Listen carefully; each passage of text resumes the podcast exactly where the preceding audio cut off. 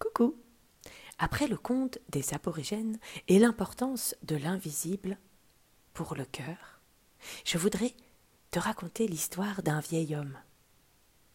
Un vieil homme à l'apparence misérable, comme un SDF, tu sais, des personnes sans domicile fixe, des mendiants, ceux qui n'ont pas d'argent, pas de maison. Il mendie alors sa vie s'avançant dans les rues d'une ville. Mais personne ne lui prête attention. Parfois même, un passant lui dit avec mépris Que fais-tu ici? Tu vois bien que personne ne te connaît. Pars, va mendier ailleurs. L'homme pauvre regarde calmement le passant et lui répond Que m'importe que tu ne me connaisses pas? Je me connais moi-même et cela me suffit. C'est le contraire qui serait une horreur, que tous me connaissent et que je m'ignore. Ce tout petit conte nous rappelle qu'il ne faut pas se fier aux apparences et qu'il ne faut pas attacher de l'importance à l'apparence extérieure de quelqu'un ou même de toi-même, plutôt que de cultiver la beauté intérieure. Qu'est-ce qui est le plus important à ton avis? Être très vilain et très méchant, mais très très bien habillé? Ou être très gentil, agréable, serviable, mais être très très mal habillé? C'est ça que ce petit conte nous rappelle. Nous sommes sensibles au regard des autres, bien sûr, nous attachons beaucoup d'importance à notre apparence physique. On s'habille pour aller à l'école. Pas forcément n'importe comment. Si on met les chaussettes aux mains, les collants sur la tête et le pantalon à l'envers, aïe aïe aïe, on va avoir du mal à travailler à l'école. Bien sûr qu'on fait attention à notre coupe de cheveux, à nos vêtements. On essaye d'être propre, de sentir bon. C'est autant pour soi que pour les autres.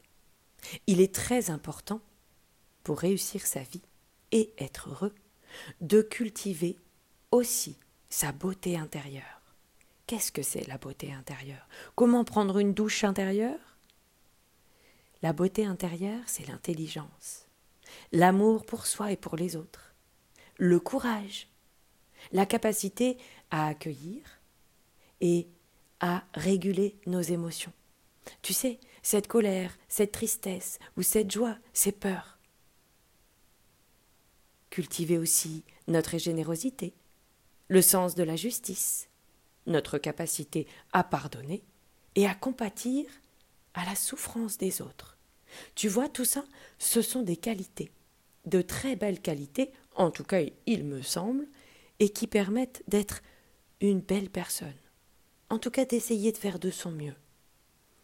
Et pour développer, pour apprendre et développer ces belles qualités, pour se sentir bien et être bien avec les autres, il faut apprendre à se connaître, à s'observer, pour savoir ce que tu peux améliorer ou corriger, afin que tu sois toujours plus beau ou plus belle intérieurement, dans ton cœur.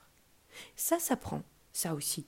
Exactement comme on apprend à bien s'habiller, à prendre une douche, à sentir bon, à se maquiller peut-être pour les filles, à se coiffer aussi. Apprends aussi, n'oublie pas, à être beau à l'intérieur.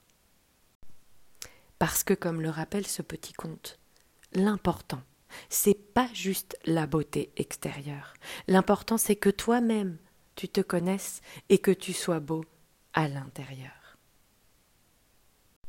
J'espère que cette petite histoire t'a plu. On continue la suite de ces petits contes magnifiques et merveilleux avec un conte que j'aime beaucoup. Il est un peu triste, ça c'est sûr, mais c'est juste une histoire pour nous faire comprendre qu'il faut savoir distinguer l'essentiel du superflu. Oh là là, que de mots compliqués. Je t'explique tout ça très vite.